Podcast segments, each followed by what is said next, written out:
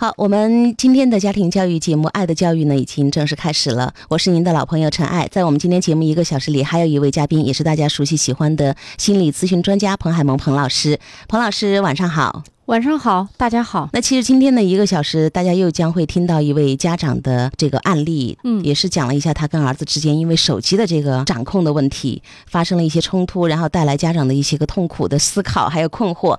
那大概的一些情况，彭老师可以三言两语做一个介绍，因为待会儿我们会听到这位家长给你留的这个语音音频，我们待会儿再一节一节的来听。关于这个问题，就是手机呢，是我们初中中学生哈、跟家长可以说矛盾爆发的首要问题。有人说现在中学生有没有谈恋爱的？我说现在都不谈了，主要就跟手机玩。所以家长现在首要焦虑的就是这个手机问题。所以他跟我谈的这个问题呢，就是相当具有普遍性，每一天都跟各个家长碎碎念。我们放在这儿统一来碎碎念吧，就是关于在手机当中这个控制与反控制、争夺与反抢夺的这个拉锯战是怎么展开的哈？这背后家长满腹委屈、可怜天下父母心的这些心酸，为何不被孩子理解？我觉得我们来了解一下。我们就一起来听一听这个音频。呃，回来之后我们就是按照您说的方法，亲子关系还是不错。就是之前我们约定好了，开学之后就是星期一到星期五把手机放到我们这儿，晚上不玩儿，然后呢周六周日可以玩一会儿。就是上周日晚上，他说让我再放在他那一晚上，那他就剩接下来呢他就全部放在我这听我的。结果那天看了一下，他好像就是在跟他们的朋友聊天，因为他 QQ 上有一个他喜欢动漫，就是那种二二次元动漫那种，他反正两点呀、四点呀都还在跟朋友聊天。接下来呢倒是也挺那什么的，他就把手机放到我们这儿了，然后放了有两天。昨天晚上他吃完饭之后呢，没经我们同意就把那个手机拿走了。我们当时不知道，后来到了十点过吧，我们发现手机不在了，然后呢就让他拿出来，说他说半小时之后给我们，半小时之后倒是也给了，给了之后呢，但是呢很不高兴，他就后来。跟我们说，就是想跟我们重新约定一下，他还是不想把手机放到我们这儿。他说的让我们相信他，呃，把手机放在他那儿，他保证就是每天早上不用我们喊自己起床，嗯、晚上十二点钟之前准时睡觉，保证上课状态佳，作业完成质量佳，然后补课状态好。他的意思就是保证这几点。他呢还是不愿意让我们检查作业，反正他的意思就是说他保证，呃，作业完成质量好。嗯，还有就是那个补课呢，他有一科他不愿意补，我们呢又担心他补课的那一科不愿意补呢，成绩会有所下滑。他说压力太大了，我也不知道是不是可以尊重他，然后就是不去补那个课。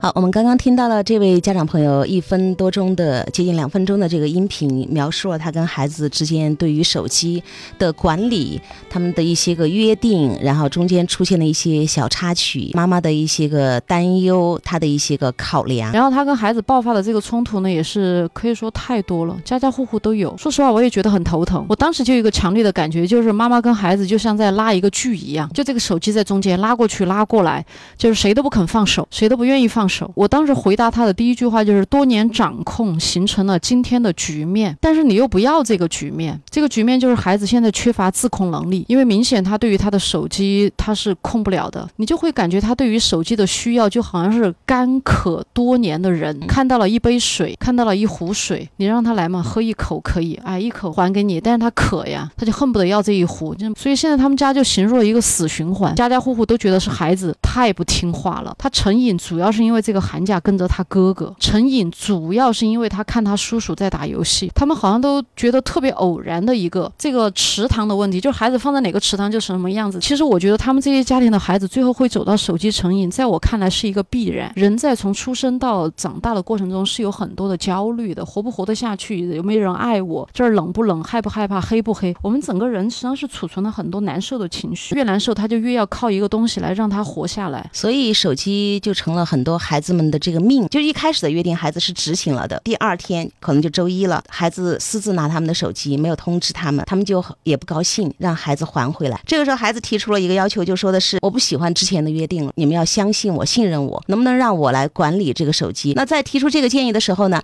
孩子当然附加了很多的的承诺。这个承诺我看了一下，我记了一下，一个是保证准时起床，每天要把这个作业完成好，补课也要上好，而且上课一定会专心。听讲，基本上说他就应该成为一个学霸了。就从他的这个孩子的这个保证来看，孩子为了得到这个手机的控制权、掌控权，他可以说做到了家长心目中最完美的那个孩子要做的那一部分工作，学习上啊，全部都承诺我愿意做，我愿意做。孩子要掌握这个主动的意愿性也非常的强烈。这个妈妈她在这一个互动当中，整个态度应该比以前已经好了很多了。但是我只是觉得这个孩子为了要得到手机，不顾一切的做了许多他也许根本做不到的那些承诺。对孩子说作业他自己来检查，他说不太愿意我们来检查。还有提出了一个就是他不想去补那么多的课，压力太大了。妈妈说，我到底要不要相信他，要不要尊重他？他跟我说到的是因为孩子初三了，只有两个月了，特别关键。他觉得他不敢放手，让孩子就是相信孩子能够自己管理得好，他要紧紧的拽在手里。所以这是他说的，只有这两个月的关键期了，觉得很头疼。我经常跟家长说，没有什么关键期，相比人生来说，这两个月，我说白了，我觉得中考都不算个啥。但是他们觉得这两个月非常关键，中考这一点特别呃很难让家长放手。经常遇到家长说，彭老师没有办法，如果现在是初一，我就不说啥，主要是因为现在是初三。我心里想要不是初三，你也不得到我这儿来。还有一个，即便是小学二年级，家长也会说，现在是二年级的关键期，彭老师，因为马上到三年级，我不能放手。好，他好像就是赌徒一样，我敢不敢赌这一把？我心里想，哪哪有这么严重呢？所以这有一个前提条件，就是我不那么看重这个中考，我也不那么看重这两个月。而且说句实话，我心里想的是，你拽得住不嘛？他控也控制不了，就好像那个守门员一样，他实际上这个球他守不住了，但他必须得把虚晃一下这个动作要做到位。这个动作没有做到位，他心里难受。就是送去补课，孩子去了补课机构，坐在那儿也是爽，也就是浪费钱。家长的那个心，他看到你在学习的状态，不管那个效率有多高，但是你学习的这个模样，就这个样，让我们心安一剂安慰一既是吗？主要就是要有点表演，哄一哄他们那颗焦虑的心。焦虑带来的压力会让家长没有更多的这个精力或者是耐心，想要去跟孩子来磨合这个事情。他们想急于求成，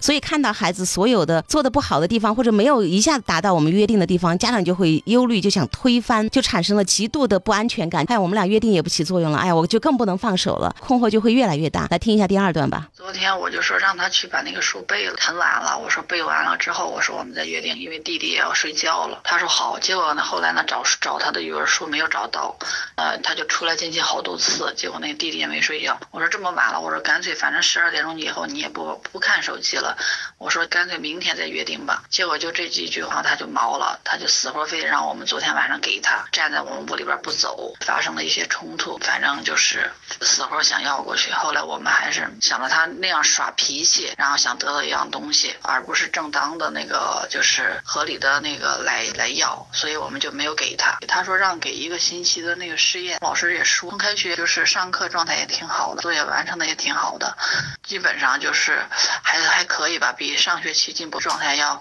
改变的好得多，就像他这种情况，我们可不可以相信他？就是他的意思就是试验一个星期嘛，然后如果要试验好了的话，就给他，就一直让他自己保管他的手机。好，那在前面的就是他们的约定出现了一些小小的状况之后呢，第二段音频我们说看到了孩子开始直接冒火了，也是有一个爆发点哈，是因为那天晚上孩子做作业，然后找书耽误的时间太晚了，妈妈就一句话就说反正也晚了，你也玩不成了，那就早睡吧，今天就不给手机了，孩子直接就毛了。那妈妈说。因为他不是合理的表达诉求，所以我们最后还是没有妥协。觉得在他们整个执行过程当中，孩子在努力的兑现自己的诺言。那到底这个实验一个星期交给他手机能不能做这个事情？我是觉得为什么不做呢？你要做了，你双赢。这孩子要是这一周做得好，不是就可以有先进经验可以汲取了吗？然后孩子也赢了，孩子赢了，家长不也赢了吗？你又不希望他输。如果孩子输了，你不是把手机就给他缴了吗？顺理成章的。你说你家长有什么损失呢？赢了输了，家长你都赢了嘛。这以前有一个高二的家长也跟我说过，孩子跟他说，我们以一个月为约定，你不要管我的学习，我自己来，我周末自己安排。如果这一个月我没有搞好，以后你随便怎么说我，我一个字不回，手机交给你管。爸爸就问彭老师，都高二了，我能够试一个月吗？哎，我心里想，这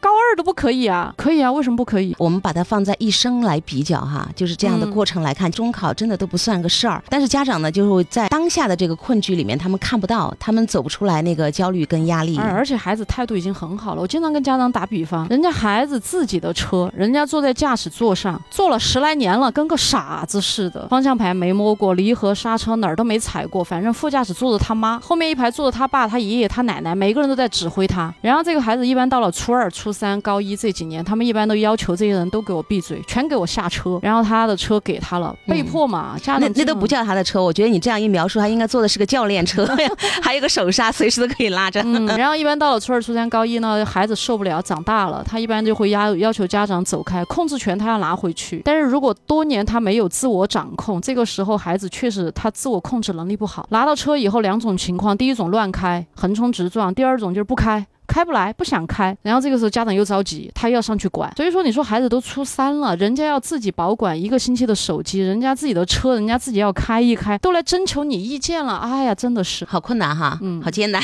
我们去试验一下，就是你目前是一个僵局嘛，对不对？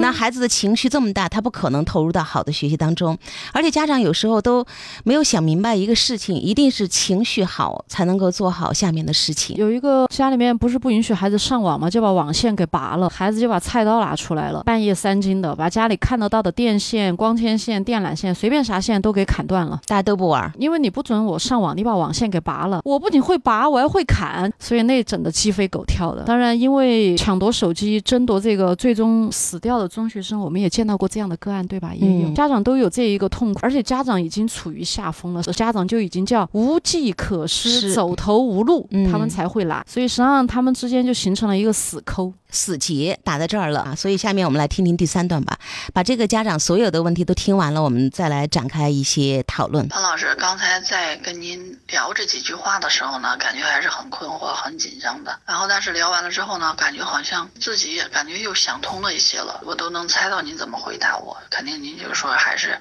相信他，把那个自主权给他。哎，主要可能当时因为他们老师开了学之后跟我说了一下，就说。他那个二诊如果是考的稍微好好一点的话，可以走个智商指标。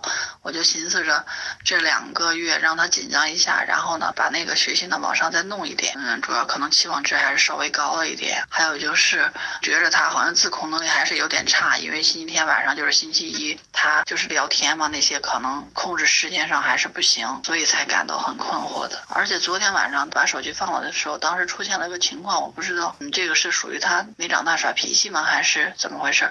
他就是当时我们没有把手机给他的时候，他就一直去洗脸，反正就是在那儿发脾气那种。主要还是担心他就是把手机给了他之后，然后他说就是等到那个暑假这些就给了他，他话上网网成瘾这种怎么办？好，我们刚刚听到了这位家长的最后一段话，还是非常的紧张，特别担心他成绩不好怎么办？手机上瘾了怎么办？我们确实希望他能够考得更好一点，他直升是有大希望的，所以不希望他掉下来。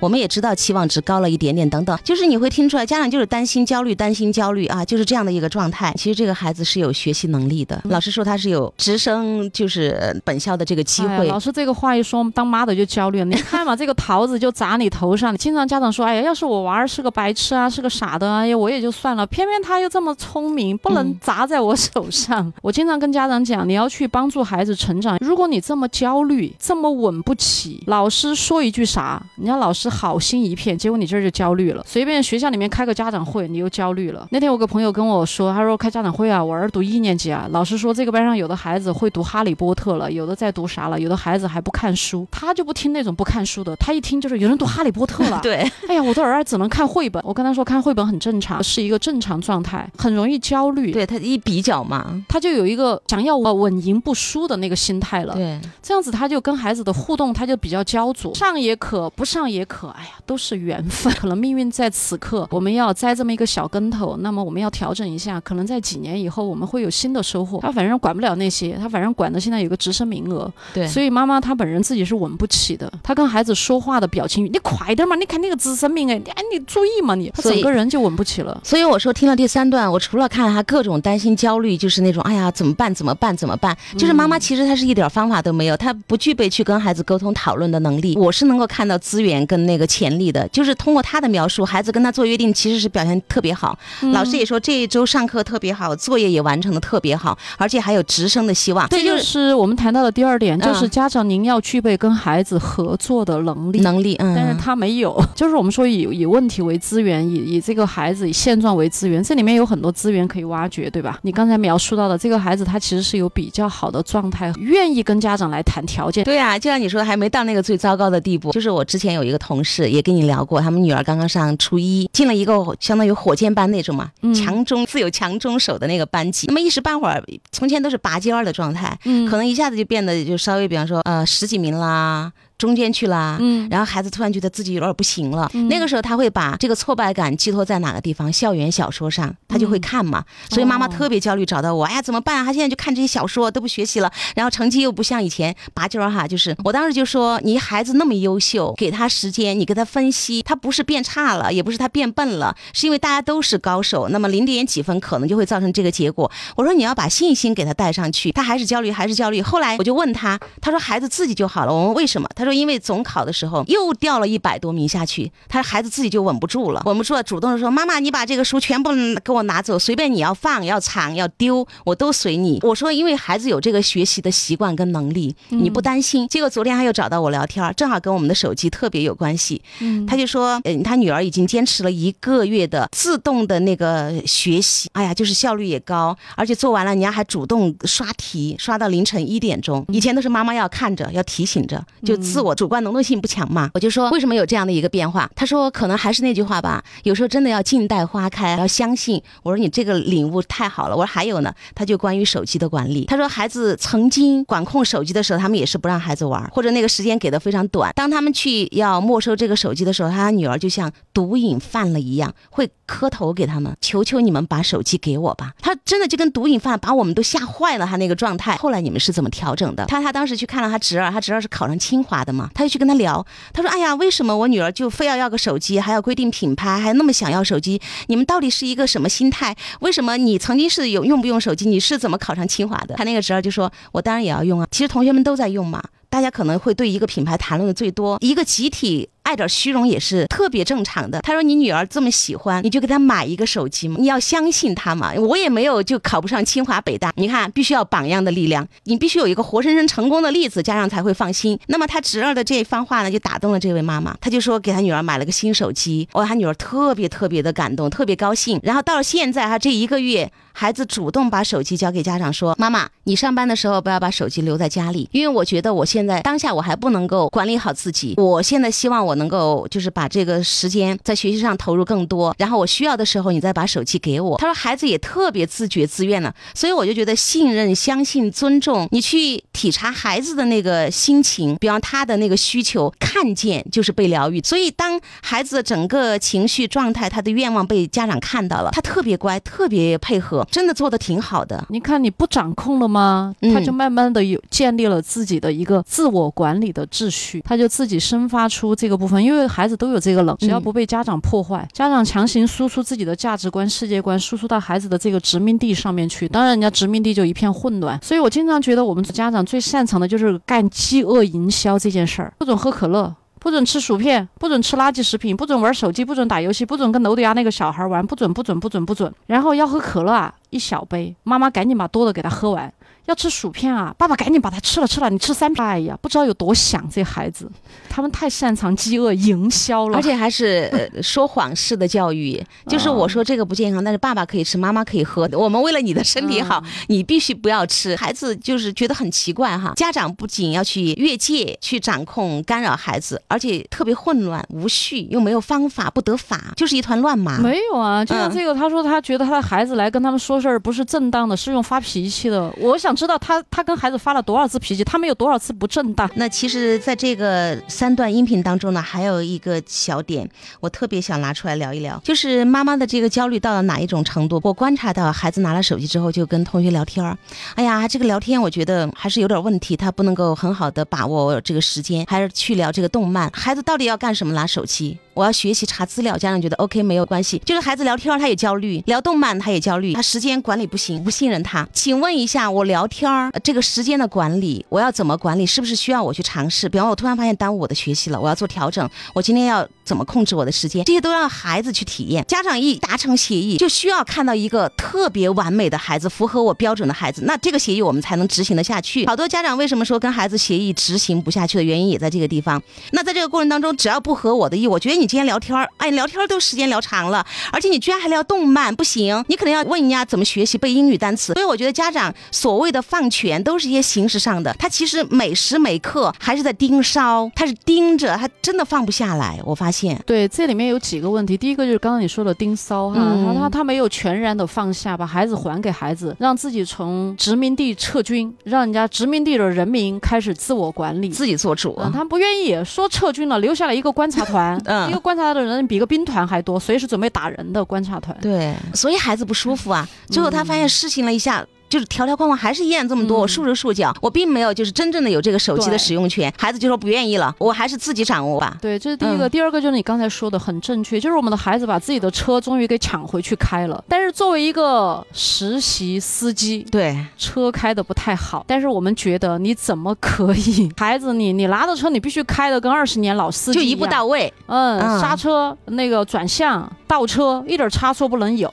这是实习司机，对不对？你们第一次当爹妈不也当的不咋样吗？人家还不是第一次开车啊？让这个家长今天能听到自己的问题到底在哪儿。嗯你看出现这些问题，比方孩子做的不好的，我们去沟通啊，我们去交流啊。妈妈看到了什么，我有些什么期望，那听听孩子怎么说，怎么调整。但是我们家长就会说，你看他就私自拿手机，我们就让他还回来，意思说啊你没遵守约定，很生硬。就他们跟孩子之间就是好像定了协议，就是特官样文章正说官话，对对对对。他们都是从书上写德育中心思想那一章走出来的，他们三观特别正。说他们有一个点叫非黑即白，我是对的，你是错的，只有两条。孩子拿着手机，他也可以聊天啊，他也可以聊聊动漫。另外，我也是特别想谈的，就是家长养孩子养的特别干净，就是我们孩子来到人世间只有一件事儿，就是学习；长大只有一件事儿，就工作。完了，这个孩子不能有七情六欲，不能够那个打游戏呀、吃烤串儿啊、半夜三更不回来呀、喝醉酒啊，反正这孩子啥都不能，特别干净，好吓人啊！一个人这辈子真的你就只能工作学习，你这正确得来，你就是圣贤下了凡，你这个是这是人。所以孩子为什么要争夺手机？其实我们今天说到这儿哈，其实孩子呃一个是青春期争夺话语权嘛，我说了算，嗯对不对？管得太死了，我要有一个放松的时间，还有亲子关系特别不好，只有在游戏、手机里边儿，我能够找到那种亲密无间陪伴我的。对我们很多中学生是靠兄弟情谊活下来的。对啊，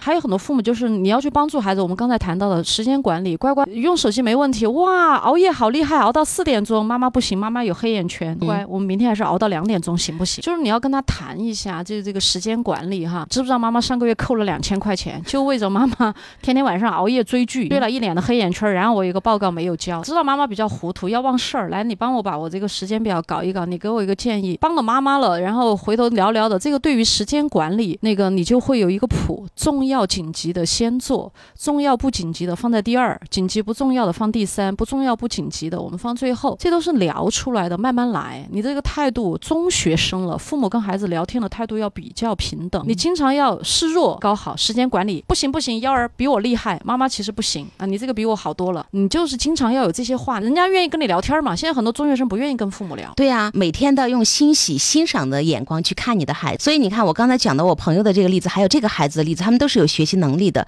一般来说，有学习能力的孩子在玩手机的时候，他们有一种感受，当他们学习直线下降的时候，他们心里是特别不舒服的。嗯那么手机的愉悦度也就会降少很多，降低很多。嗯就跟我那个朋友的孩子，他体验了一段时间，妈妈信任他说，那行，手机你管理吧，那学习你也自己管理。哦，他发现不行了，对能能够掌控，妈妈你就先掌控。所以我觉得有时候家长放手，就是让孩子自己管理、自己成长的一个特别好的机会。十秒钟，彭老师总结一句话吧，就是让孩子拥有自控能力，比你去控场要好得多。好吧？希望家长朋友们都记住这样的一句话吧，控制到最后会失控。好，谢谢彭老师，谢谢家长朋友们的收听，希望大家在这个问题上都能够变得更理智、更智慧。